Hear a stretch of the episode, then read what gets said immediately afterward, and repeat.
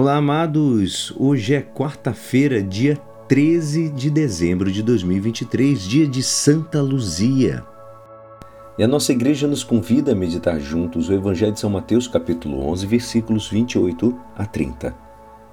Naquele tempo tomou Jesus a palavra e disse: Vinde a mim todos vós que estáis cansados e fatigados, sob o peso dos vossos fardos, e eu vos darei descanso.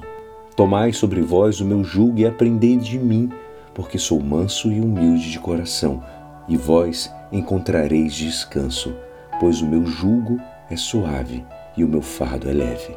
Esta é a palavra da salvação. Amados, hoje Jesus nos leva a repousar em Deus. Ele certamente é um Pai exigente porque nos ama e nos convida a dar-lhe tudo. Quando nos exige alguma coisa, é para nos fazer crescer no seu amor único.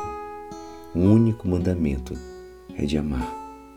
Pode-se sofrer por amor, mas também nos podemos alegrar e descansar por amor. A docilidade de Deus, ele libera e enaltece o coração. Por isso Jesus nos convida a renunciar a nós mesmos para tomarmos a nossa cruz e segui-lo mesmo que por vezes nos custe obedecer à vontade de Deus. Cumpri-la com amor acaba por nos encher de total gozo.